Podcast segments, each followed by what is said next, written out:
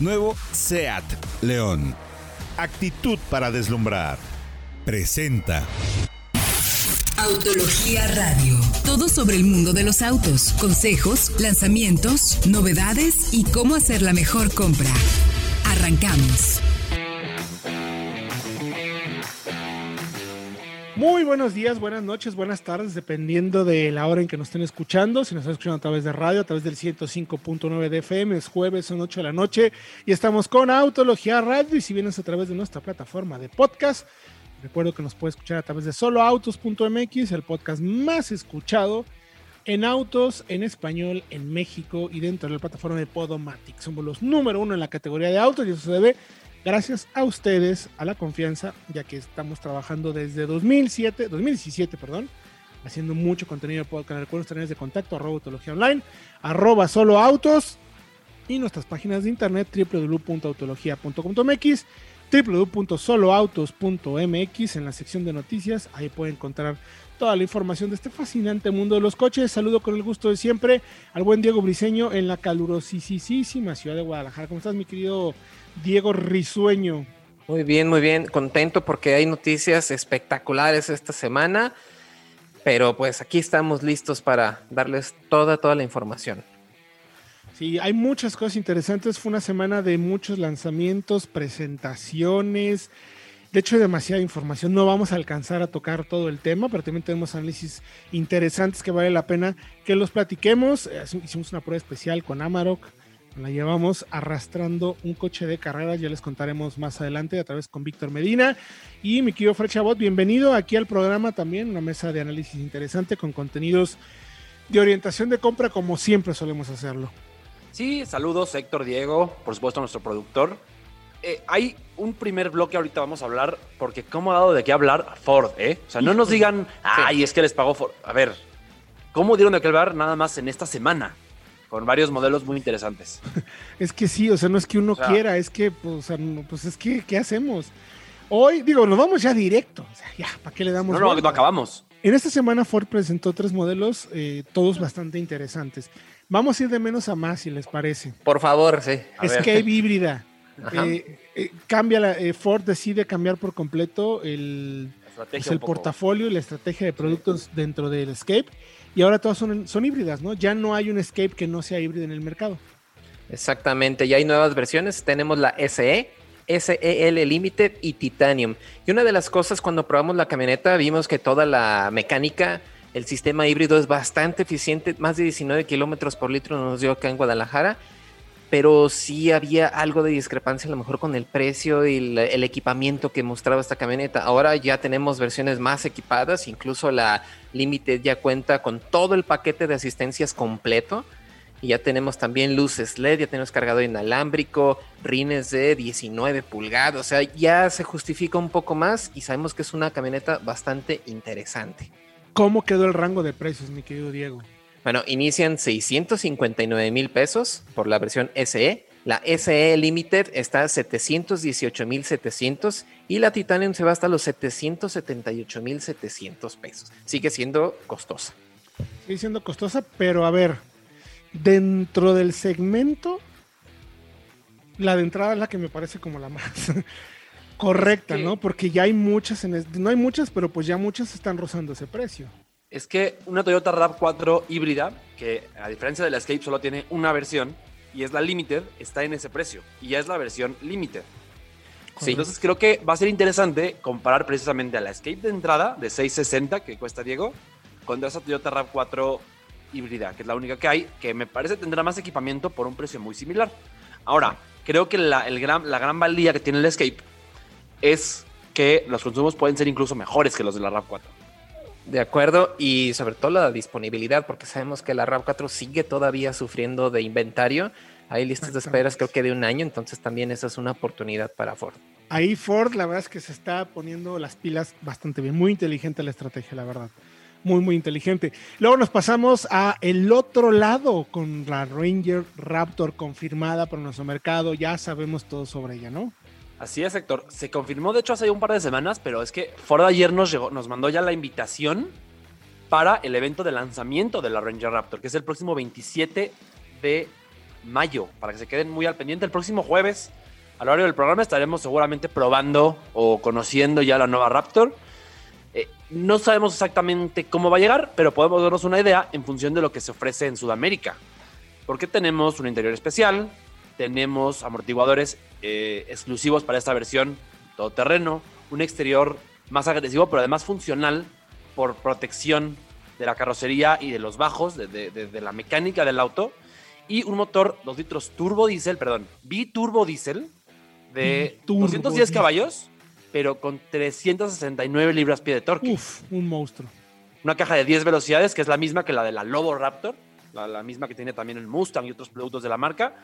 Muy completa, me parece que promete mucho. Precios estimados, los conoceremos de nuevo la semana que entra, pero estimados me parece que estarán en torno al millón, millón cien mil pesos. Sí, Sí, de acuerdo. Definitivamente, definitivamente, pero eh, va a ser un nicho que nadie tiene oportunidad de atacar. Va a ser la única de ese tamaño, a ese precio, con esas capacidades. Que hay, hay camionetas ya cercanas en ese tamaño. La Amarok está a casi 900 mil pesos, por ejemplo. ¿no? Por Pero no es una ejemplo. versión Raptor. No, no tiene las capacidades todoterreno mejor- de, de- de la Ranger. Más bien estaría ahí Gladiator, en la Eh, versión. Mojave a lo mejor. La Mojave solamente, porque la Gladiator, eh, por cuestión de, de puesta a punto y de enfoque, no es tanto a, a off-road como el de la Ranger. La Ranger es un tema de off-road a alta velocidad. Podríamos llamarlo, ¿no? Como Exacto. Sí, off-road y el Jeep generalmente apunta más a un off-road eh, a baja velocidad, en terreno muy, muy, muy complejo. Solamente la Mojave es la que tiene esa idea de, de dunas y arena a alta velocidad.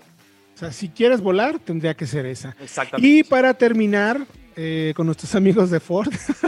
Lo que pasa es que, híjole, acaban de presentar ya finalmente, acaban de darle una cachetada, pero del tamaño, así un guantazo de esos de película, a la Cybertruck de Tesla con la nueva Lighting, la nueva pickup eléctrica de Ford, que está en letras mayúsculas espectacular. Está increíble, la verdad, y se basa precisamente en la última generación, con todas las mejoras que vimos pensadas realmente para el trabajo a bordo de la camioneta, pero ahora sí con un tema de electrificación completo. Hay versiones de 563 caballos y 775 libras pie de torque. Ah, no, es, no, no.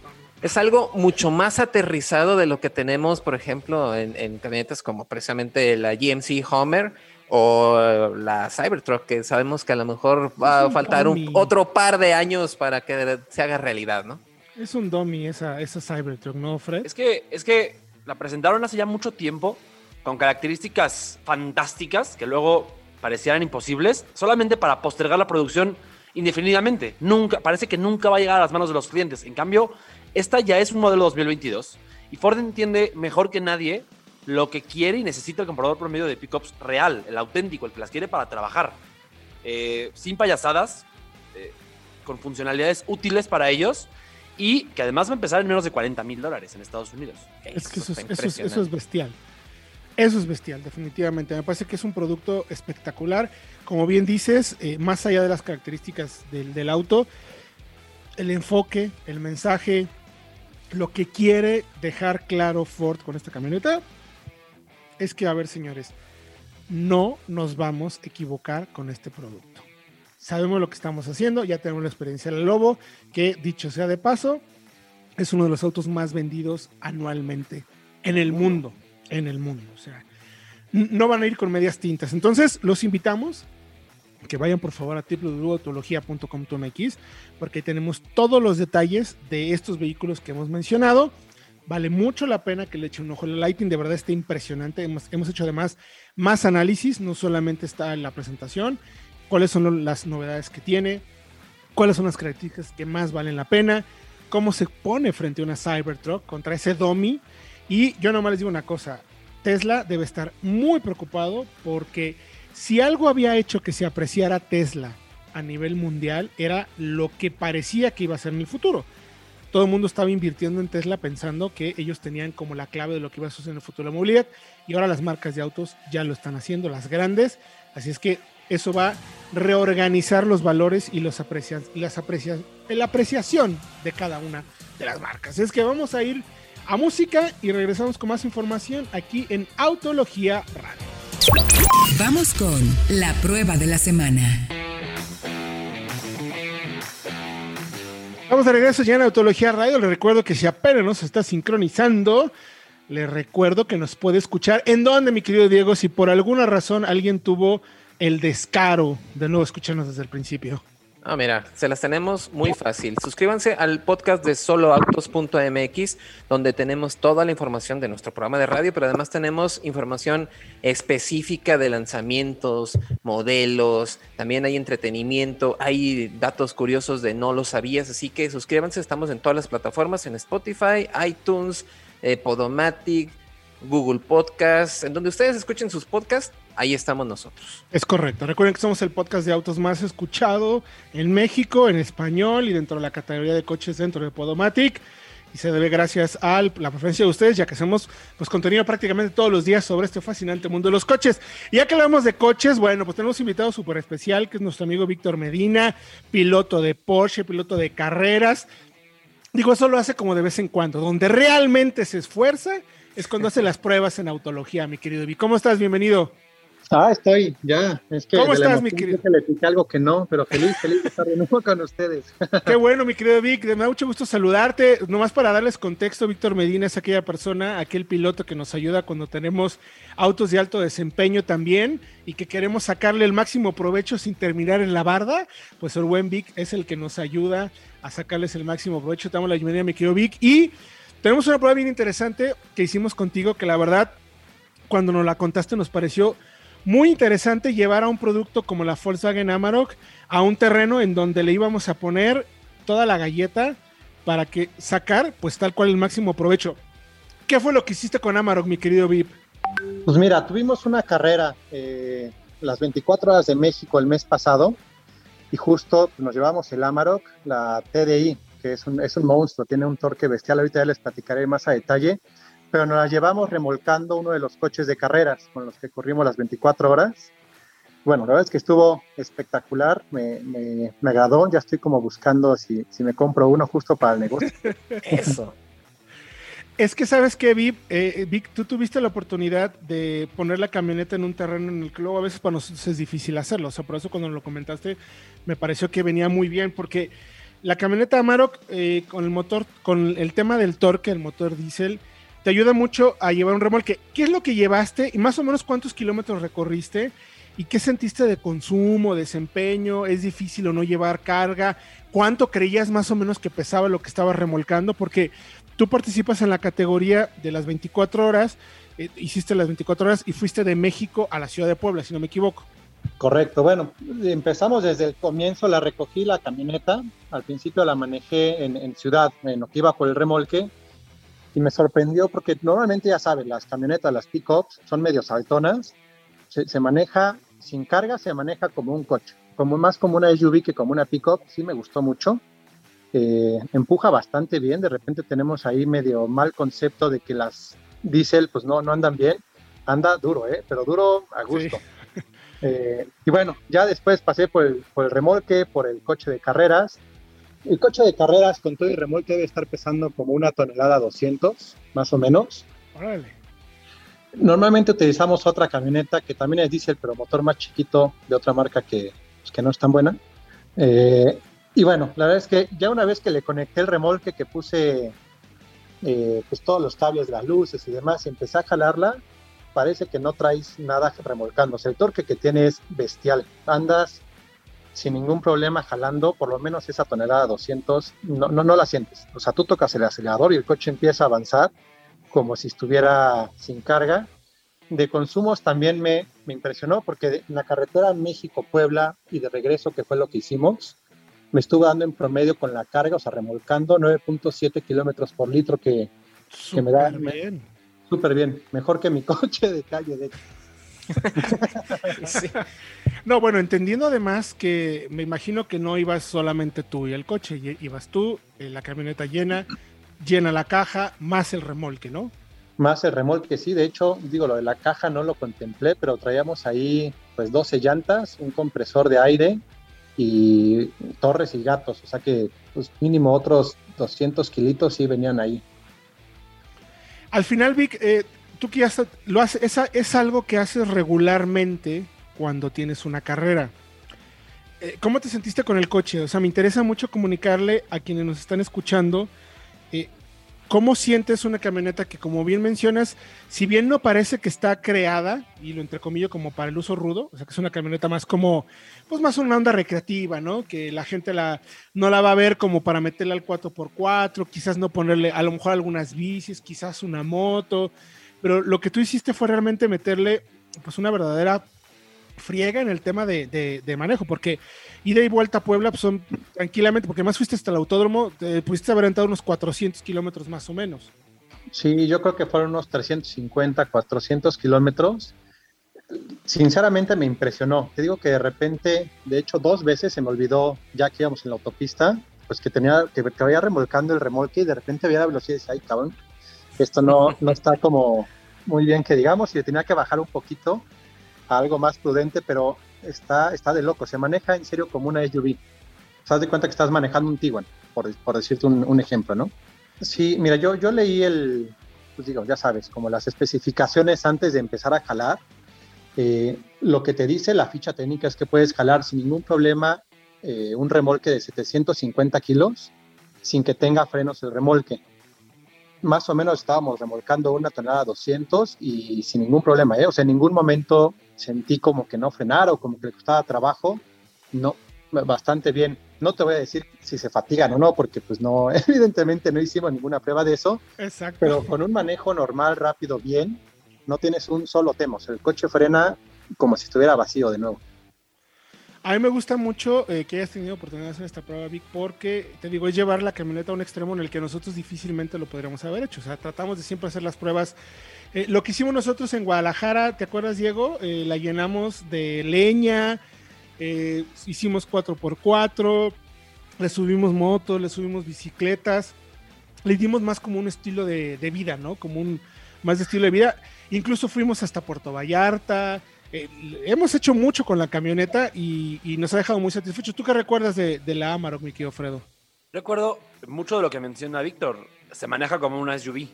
Dentro del segmento de pickups medianas, eh, la Amarok es una de las más refinadas, digamos, porque tienes ahí una L200 que sí es más brincona, que es claramente más utilitaria. Igual una Hilux que probamos Diego y yo. La llevamos hasta Colima, ¿no? De Colima. Me va de Colima, exacto. Cargada. Eh, cargada, con agua la Amarok es de las más cómodas y además creo que sí tiene el tren motor, digamos, el más refinado y el más avanzado, porque ese V6 TDI tiene 370 libras-pie de torque con la caja de 8 y una tracción que no es 4x4, pero sí es integral.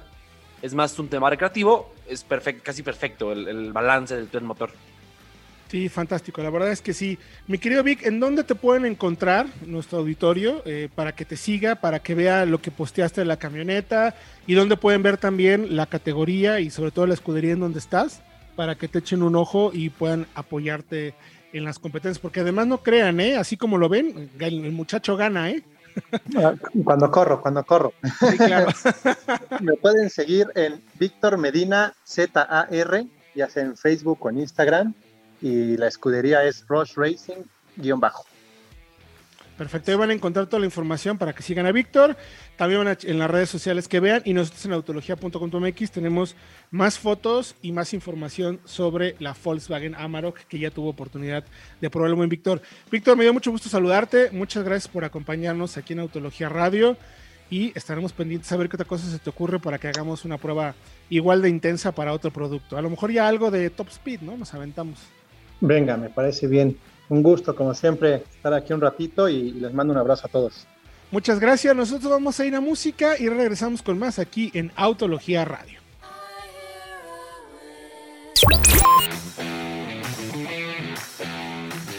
Estamos de regreso ya en Autología Radio. Les recuerdo nuestras líneas de contacto arroba autología online arroba solo autos www.autología.com.mx www soloautos.mx, diagonal noticias, ahí puede encontrar toda la información o bien comprar y vender su próximo auto.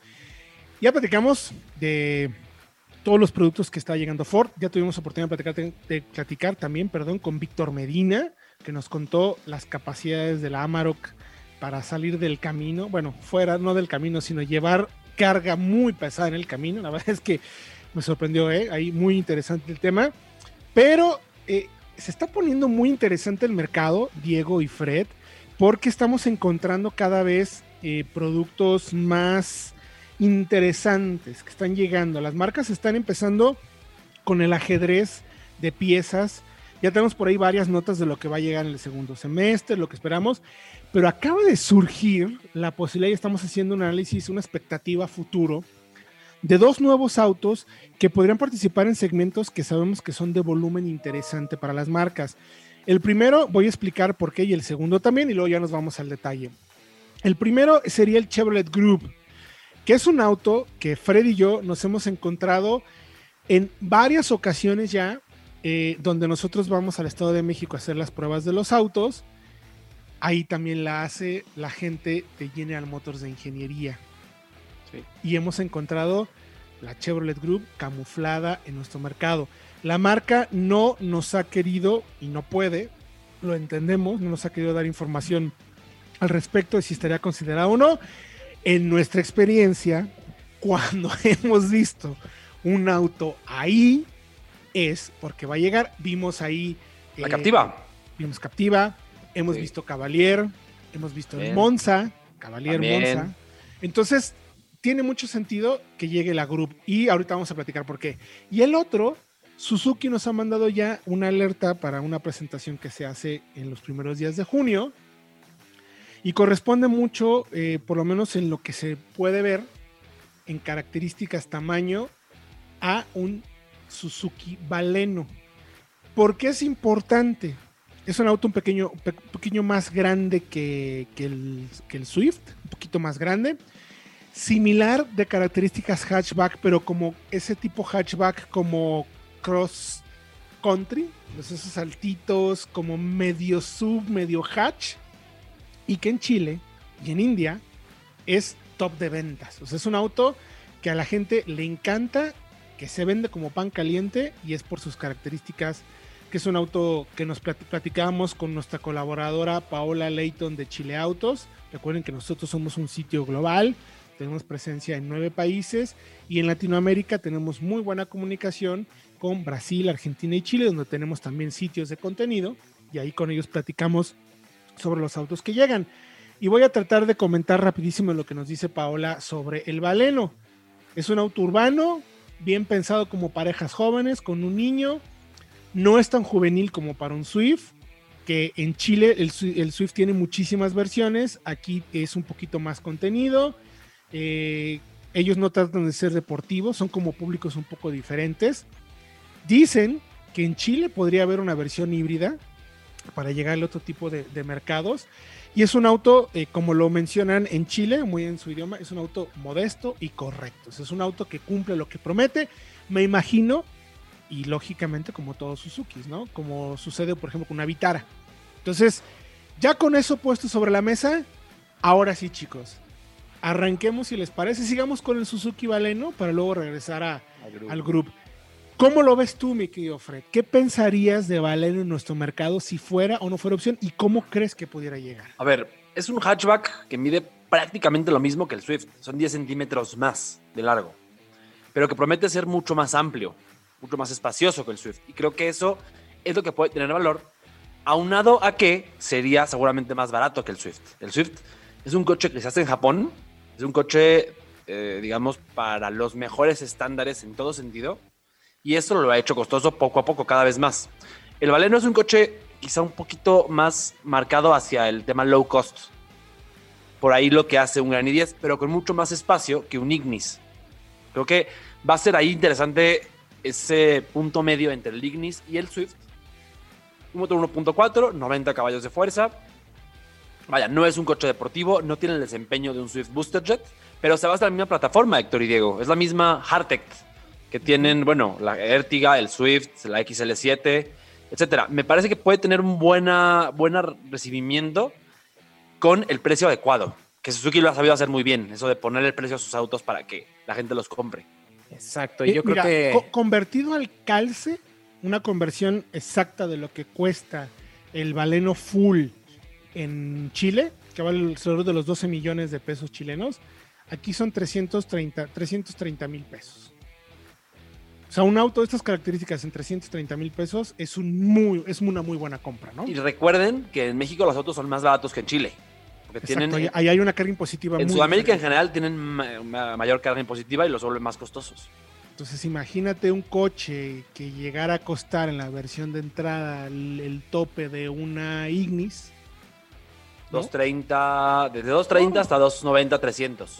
No, lo- o a lo mejor, ya ves que Ignis está casi en. ¿Cuál es la versión tope de Ignis? Está en 2. 290 y tantos. 290. casi que 300, arranque ahí. Sí. Que arranque ahí el, el, el baleno. Tendría sentido. Ahora, ¿qué características tiene el motor, mi querido Diego? ¿Qué, ¿Cómo se encuentra en Chile? ¿Cómo lo venden allá? Sí, de acuerdo a lo que tenemos de información en Chile, es 1.4 litros de 91 caballos y que tiene una caja manual de 5 velocidades, automática de 4. O sea, va a ser algo muy parecido a lo que encontraremos, por ejemplo, en Ertiga, pero al ser un vehículo mucho más pequeño y más ligero, yo creo que el desempeño debe ser bastante correcto para ambientes citadinos. Y yo creo que este es a lo mejor su mejor ambiente para este vehículo, ¿no? Algo que se pueda mover en ciudad bastante cómodo, con buen espacio, pero sobre todo yo creo que va a ser bastante económico de combustible. Eso es importante. Ahora, por ejemplo, eh, el equipamiento que tienen en Chile y que destacan nuestros amigos de Chile Autos, eh, banca trasera 60-40, cuatro- 360 más o menos litros hasta 755 bajando todos los asientos, lo cual es bastante bueno. Tiene una boca de entrada muy amplia, eh, esa misma eh, carrocería que tiene como tipo...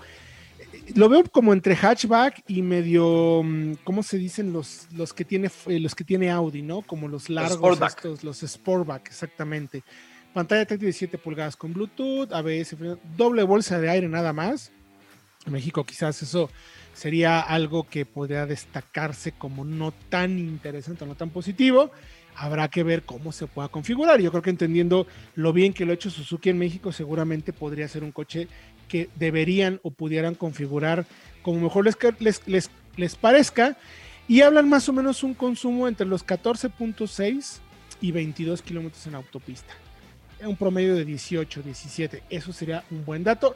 Y es un auto con características interesantes. Yo lo veo, no estamos diciendo que la marca lo esté confirmando, pero yo lo veo con amplias posibilidades en nuestro mercado. O sea, no, no lo veo, de verdad no lo veo nada, nada eh, equivocado y entendiendo que además eh, todo lo que está haciendo Suzuki ahorita parece que tiene el toque de migas. La verdad. Sí, Sí. Ya veremos, ya veremos. Y luego vamos ahora con Group, que nos quedan tres minutos para platicar de Chevrolet Group, que, eh, bueno, tú tienes el detalle completo, mi querido. Dale. Sí, es un coche que, a ver, aprovecha de nuevo la alianza de General Motors con SAIC, la marca china, el gigante chino, para traer productos de nuevo que pueden ser adecuados para México, que ya existen en otros mercados. El primero fue el Cavalier, el Aveo, incluso antes del Cavalier, la Captiva. Sería el cuarto modelo. Es un sub, subco- subcompacto del tamaño de la Tracker, prácticamente del mismo tamaño. Pero aquí la diferencia barato, es... ¿no? ¿Perdón? Más barato sería, lo vemos. más barato. Es un tema, es un enfoque low cost. Porque la Tracker, con motor turbo, con unidades de conducción, eh, ha, ha incrementado el precio. Es decir, está en 360, arranca y se va hasta 450, que es un muy buen precio, pero se, coloca en la parte alta del segmento. Es de También con muchas características positivas. Es de las mejores de segmento. O sea, por ese Sin precio duda. Es, es casi de la de invencible, ¿no? Yo me atrevo a decir que la Tracker es la mejor compra del segmento actualmente. Sí. Pero esta, eh, basada en la Baojun 510 de, de China, sería interesante para atacar a la parte baja de ese segmento. Como lo hacen Captiva y Equinox en el segmento superior, la Captiva la parte baja, la Equinox la parte más alta, aquí sería más o menos lo mismo. Podrías tener una camioneta que arrancara en 260, 270. Ya vimos que General Motors logró un muy buen precio en la Captiva, entonces podemos pensar que en su hermana pequeña harían lo mismo.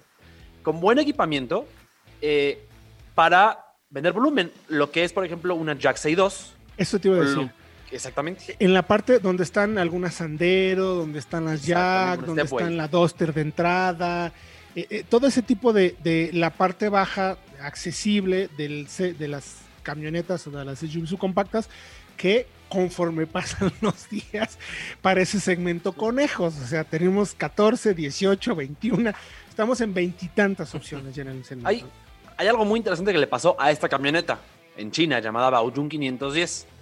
Cuando se lanzó en 2018, fue uno de los subs más vendidos del mundo en el primer trimestre de ese año. Eh, creció, subió 500 puestos en el ranking de ventas y destronó incluso a la CRB durante unos meses. Así de, de importante fue el boom que tuvo su lanzamiento en el mercado chino. Imagínense. Ok. Pues entonces tiene argumentos poderosos. Eso es lo interesante.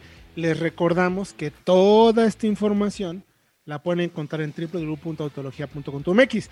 Ya lo vieron, es un análisis futuro. No hay confirmación de ninguna de las marcas, pero nuestro olfato periodístico, la investigación que hacemos y lo que nos hemos encontrado y entendiendo lo que está pasando con los mercados, porque justo la- el valeo de Suzuki está por cambiar, la Group se acaba prácticamente de actualizar hay amplias posibilidades de que lleguen a nuestro mercado. Chequen todos los detalles en www.autologia.com.mx, www.soloautos.mx, diagonal noticias. Ahí checan toda la información para que estén pendientes y sepan si son o no unas opciones interesantes en nuestro mercado. Vamos a ir a un corte y regresamos con más aquí en Autología Radio. Estamos de regreso en Autología Radio, último bloque.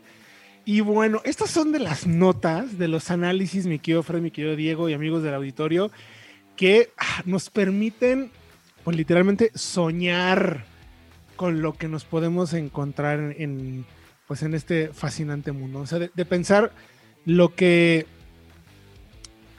lo que en algún momento soñamos, que lo vimos, tanto como periodistas o como amantes de los coches, decir, wow, qué coches, qué Algo lo que vemos". inalcanzable, ¿no? Sí, los coches con los que, pues sí, eh, prácticamente todas las marcas presentaron lo último en tendencias en mecánicas, en tecnologías, equipamiento de seguridad, de confort, innovación tecnológica, materiales, diseño, en fin. Eran los buques insignia de, de cada una de las marcas de sus segmentos y que hoy en día, pues, se pueden comprar. Nada más que, eh, spoiler alert, no va a ser barato mantenerlo. O sea, es como, pues sí, es tener tal cual un, es un capricho.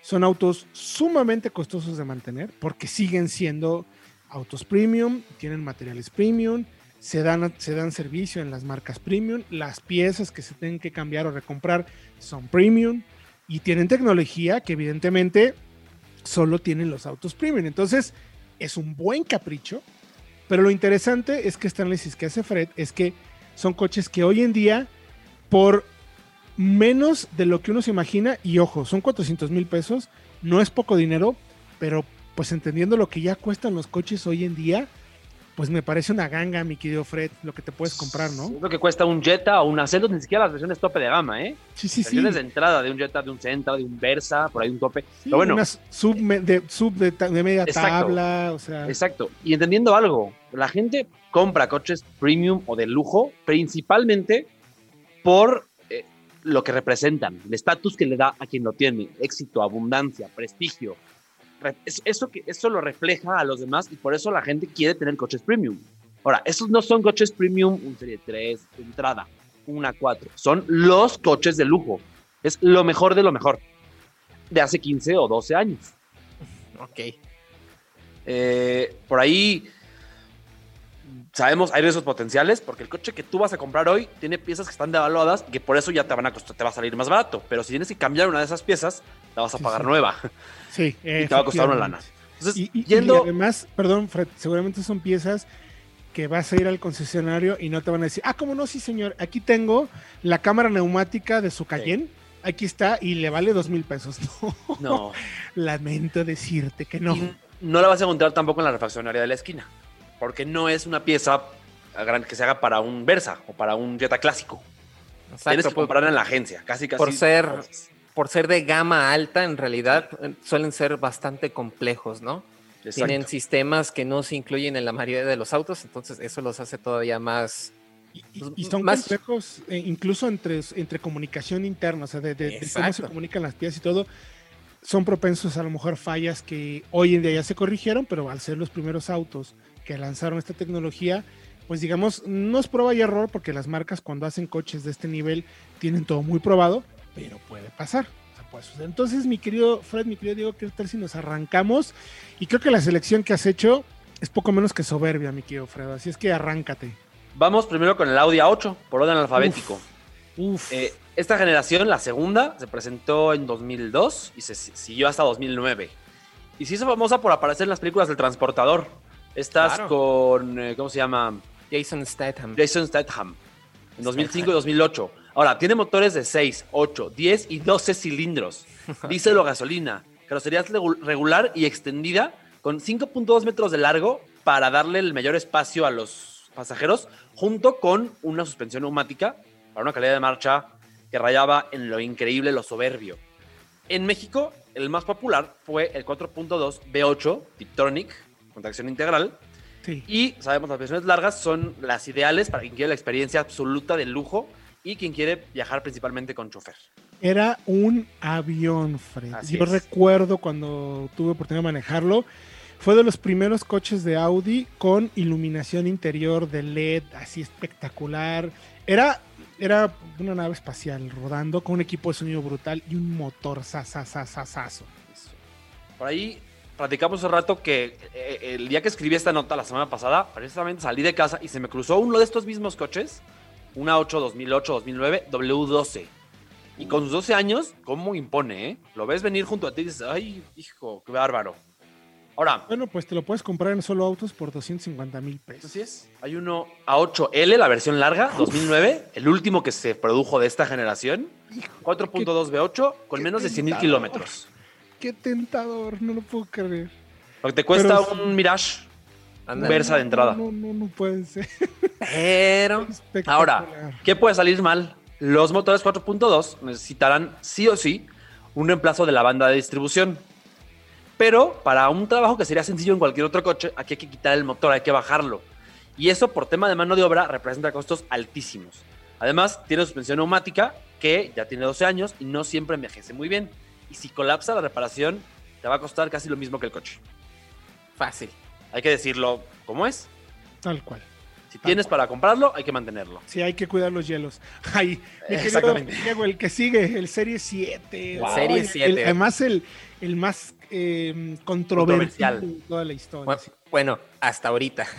El más controversial hasta Exacto. ahorita, ¿eh? Vamos a darle una oportunidad de verme que seguramente lo hará. Exactamente, porque sí, cuando salió esta generación, la E E65-66 que se vendió entre 2001 y 2008, pues fue, dise- fue famosa precisamente por el diseño de Chris Bangle, que yo creo que ha envejecido bastante bien, ¿eh? Me gusta cómo, cómo se ve actualmente. bien, sí. Y sí, en un principio levantó muchas cejas, por así decirlo, pero fue un vehículo que creo que ha conservado muy bien y, y también estrenó toda esta onda en el interior que es muy El minimalista. que- iDrive, ahí lo, que vemos- estrenaron, que era complicadísimo ese primero. Complicadísimo de operar. Pero sí, en, en solo autos hay un 760 Li. Eso quiere decir que tiene el motor V12 de 6 litros y 460 caballos. ¿Y por cuánto creen que está? Dos millones de pesos. 335 mil pesos. Con apenas 75 mil kilómetros en el odómetro. Así que, pues ahí está. Un Serie 7. Ahora, ¿Qué, ahora, le puede, ¿Qué puede salir mal? a ver, el empaque que sella el paso del aceite al motor se va a romper, o sea, es un hecho. Reemplazarlo toma aproximadamente, según blogs especializados en BMW, de 8 a 10 horas de mano de obra. Entonces, esto obviamente hay que pagar esas, mano- esas horas de mano de obra y no es barato, porque además son especialistas en BMW. Eh, vaya, el, nuevo costó, el coche nuevo costó mucho más, entonces no esperes gastar menos de 50 o 60 mil pesos al año en reparaciones y mantenimiento. Ah. Tal cual. Sí, sí. Pero yo, yo diría que lo vale. Siguiente en la lista, mi querido Fred. Cadillac Escalade. El La Escalade. monstruo. Así es. eh, entre 2009, 2007 y 2014, esta versión generación GMT 900, que es el enfoque clásico del lujo estadounidense. Se compartía muchas piezas con la Suburban y con la Tahoe y la Silverado y la Sierra, todas estas pickups y SUVs grandes contemporáneas, que tienen motores Small Block V8 muy probados y muy Northstar, sencillos. de este brutal, espectacular. si no me Este, equivoco, sí, ¿no? tres filas de asientos, una enorme cajuela y versiones 4x4. Pero eso sí, es posible que tema de tecnología se quede un poquito corta con lo que tendría un compacto, por ejemplo, un Sentra 2021. Aunque tiene estatus y prestigio, que es lo que se busca. Ahora, encontramos en solo autos una Escalade Platinum All-Wheel Drive 2012, la tope de gama, por 350 mil pesos, con DVD, navegación y 120 mil kilómetros. Uf, O sea, Maravilloso. sí tendrá, pues tiene nueve años, no es tanto, tanto. Ahora, ¿qué puede salir mal? Aquí, buenas noticias. No hay mucho que pueda salir mal. Muy la plataforma, ¿perdón?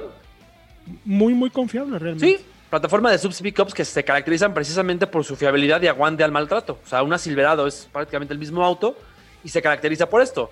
No hay elementos electrónicos complejos y un motor V8 que casi no falla y que cuando lo hace es muy simple de reparar. Pero sí, prepárate para gastar mucho en gasolina. Totalmente. Oigan, son más modelos, pero para concluir vamos a hablar de una que seguramente a todo el mundo va a volver loco, que es la Cayenne. O sea, se lanzó en 2002. Eh, todo lo que existía y sabíamos de lo que tenía que ser una sub, le dieron la vuelta y le dijeron, a ver chavos, háganse para allá. Así es como se hace una camioneta deportiva. Déjense de todas sus cosas. De... Así es como se debe de hacer. Eh, La más deseada, definitivamente la Turbo, con, el, con 520 caballos. Era, de verdad, yo recuerdo un avión. Era inconcebible que una camioneta de ese tamaño se manejaba como se manejaba, doblaba como doblaba, aceleraba y frenaba como frena. Tú puedes comprar en solo autos una Turbo S 2006, ay, hasta me dan cosquillitas, 520 caballos, apenas 46 mil kilómetros, perdónenme, está nueva, ¿eh?